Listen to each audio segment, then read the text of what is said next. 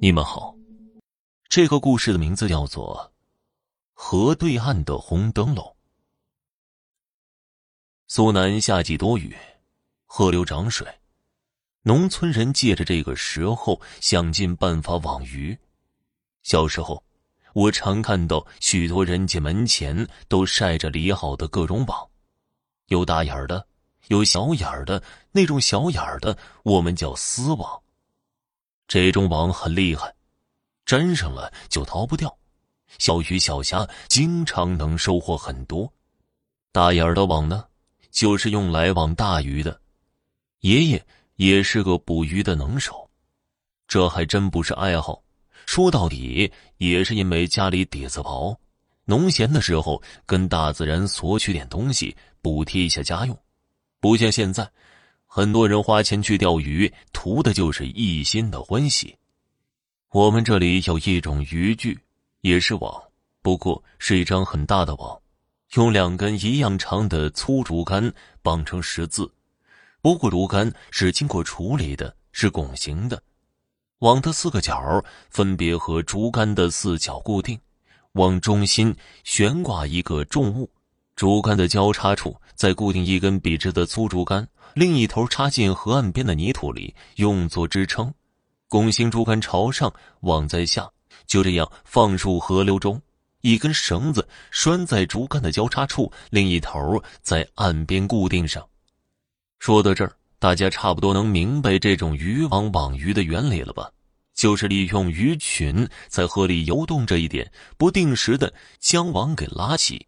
有时候一网什么都没有，有时候一网上来什么都有。大鱼、小鱼，各种的鱼，甲鱼、虾蟹，还有蛇。爷爷以前是在祖坟那边网鱼的，后来就一直在村前小竹林南端的一个地势较低的小路边下网。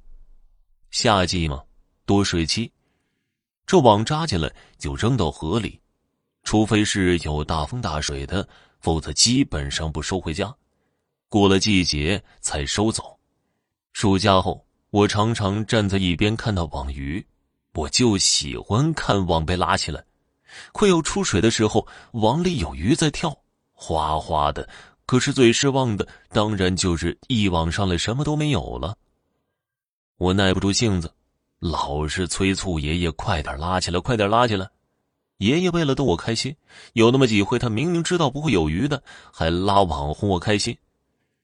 如今他不在了，那网。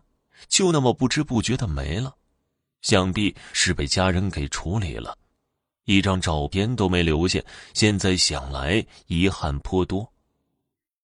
那天呢，没有毒辣的太阳，但是很闷热，就是对着电扇，汗水都直往下淌。我跟着爷爷在小竹林边网鱼，因为前几天的大雨，河水比往常要多，水流也快。是个下网的好时候，几乎每一网起来都会有收获。我已经将满满的鱼篓送回家一次了。爷爷有个好的习惯，就是如果网到小鱼，通常都会从网上取下来再扔回河里。现在我就看到很多钓鱼的人钓的小鱼，直接取下来摔死。天地万物的确是供人取用的，但是不能没有节制。人类在取用万物的时候，也要注意保护，不然随着环境的破坏和人类的贪婪，早晚有一天会用尽的。至于螃蟹这种东西嘛，不是经常能网到，通常爷爷也是给扔掉或者给我玩儿他说这东西放进鱼篓里会加鱼的。那个时候的鱼虾真是纯野生的，现在市场上买的哪还有一丁点野生的味儿啊？偶尔买到老农说是从野河里弄的鱼，吃起来也不是那个味儿。下午时分，约么两三点钟，天突然就暗了下来。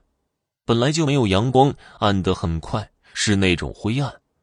这是要下雨了，天边隐约有隆隆的雷声，怕是雷阵雨。然而，等了许久，就是没有一滴雨。爷爷正拉起一网，拾掇着网里的鱼和水草。我站在高处尿完尿，习惯性的甩两下的时候，看到了河对岸不远处有两三个亮着红光的东西，很有节奏的一跳跳的，缓慢的从西面往东面移动着。我哪能知道那是什么呀？看到的时候还在西面，是红颜色的，倒是绝对没错。看了一会儿，我便喊爷爷，说对面有红色的灯。爷爷一边慢慢的将网重新的放入河中，一边抬头朝我手指的方向看去。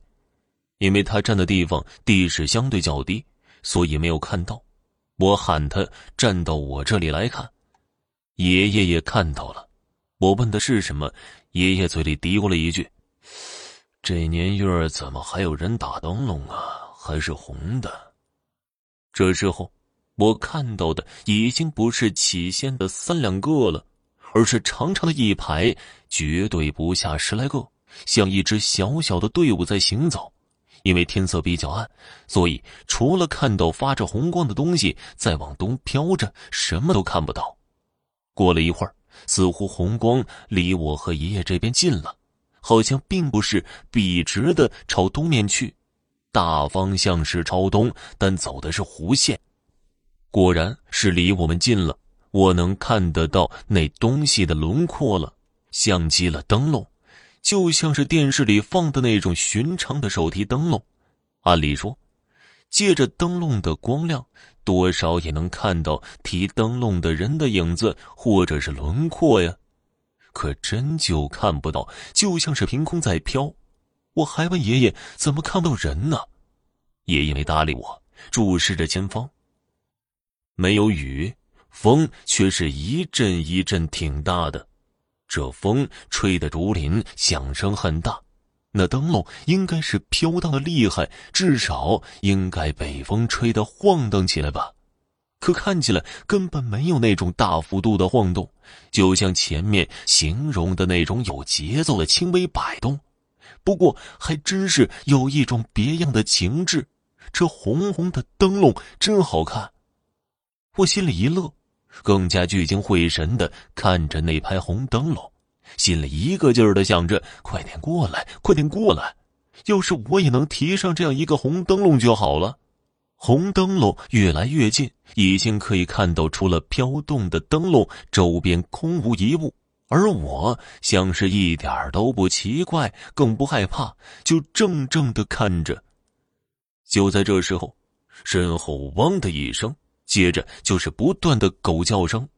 我猛地一惊，回头看到是自己的小黄狗。再看爷爷，他也是惊醒的样子。除了竹林哗哗作响和狗叫的声音，还有鱼篓里鱼疯狂的挣扎声。再看那灯笼，不到百米了，哪里还有什么情致和欢喜？望上一眼，便是让人恐惧的诡异，真是在凭空飘动着呀！醒神后的爷爷一把拉住我，就往后跑。我倒也机灵，一边跑一边唤着小黄狗。这狗说起来真是有点灵性的，没有立马跟上来，而是依旧在原地紧张的叫着，就像是替我和爷爷挡上一阵一样。我担心他会有事儿的时候，大喊他一声。不一会儿，他便窜到了我的身边，跟着我们一起跑回了家。到了家，缓了一会儿。爷爷笑着问我怕不怕，我说有点儿。看个小黄狗吭哧吭哧的摇着尾巴喘气，我笑了。这一笑就说明我没事儿，没被吓着。爷爷叮嘱我不要出去乱说。当天傍晚，住在村南边的一个爷爷就来找我爷爷，他也有一张那样的网，他网鱼的地点在我们的东边。距离约有两三百米，他一来就问我爷爷下午有没有网鱼。两个人一对话，原来他也看到了，吓得不轻，跑回了家，不知道是何物，特地来问我爷爷。后来这事儿传了出去，有个年纪很大的老太婆听了后说：“这红灯笼有年头不见了，解放前的时候她曾看到过好几次。”也是这种昏暗的天气，他说那东西不害人，是往东边的一个庙去的。庙拆了之后就没见到过了，也没听谁说过。至于为什么现在又出现了，就不知道了。这东西害不害人不知道，也确实没听过谁因为这红灯笼而出什么事情。但是那诡异的现象让看着的人心里没有恐惧，反而是一种欢喜。从这一点上看，这红灯笼就有迷人心智的一面。这一点不是什么好事儿。若不是家里的黄狗出现并叫醒了我和爷爷，谁知道会发生什么呢？爷爷没有因为这个就换了地点，第二天就又去了。再往后，每年的夏天照旧是在这个地方网鱼，没有再遇到过了。好了，听众朋友，本集播讲完毕，感谢您的收听。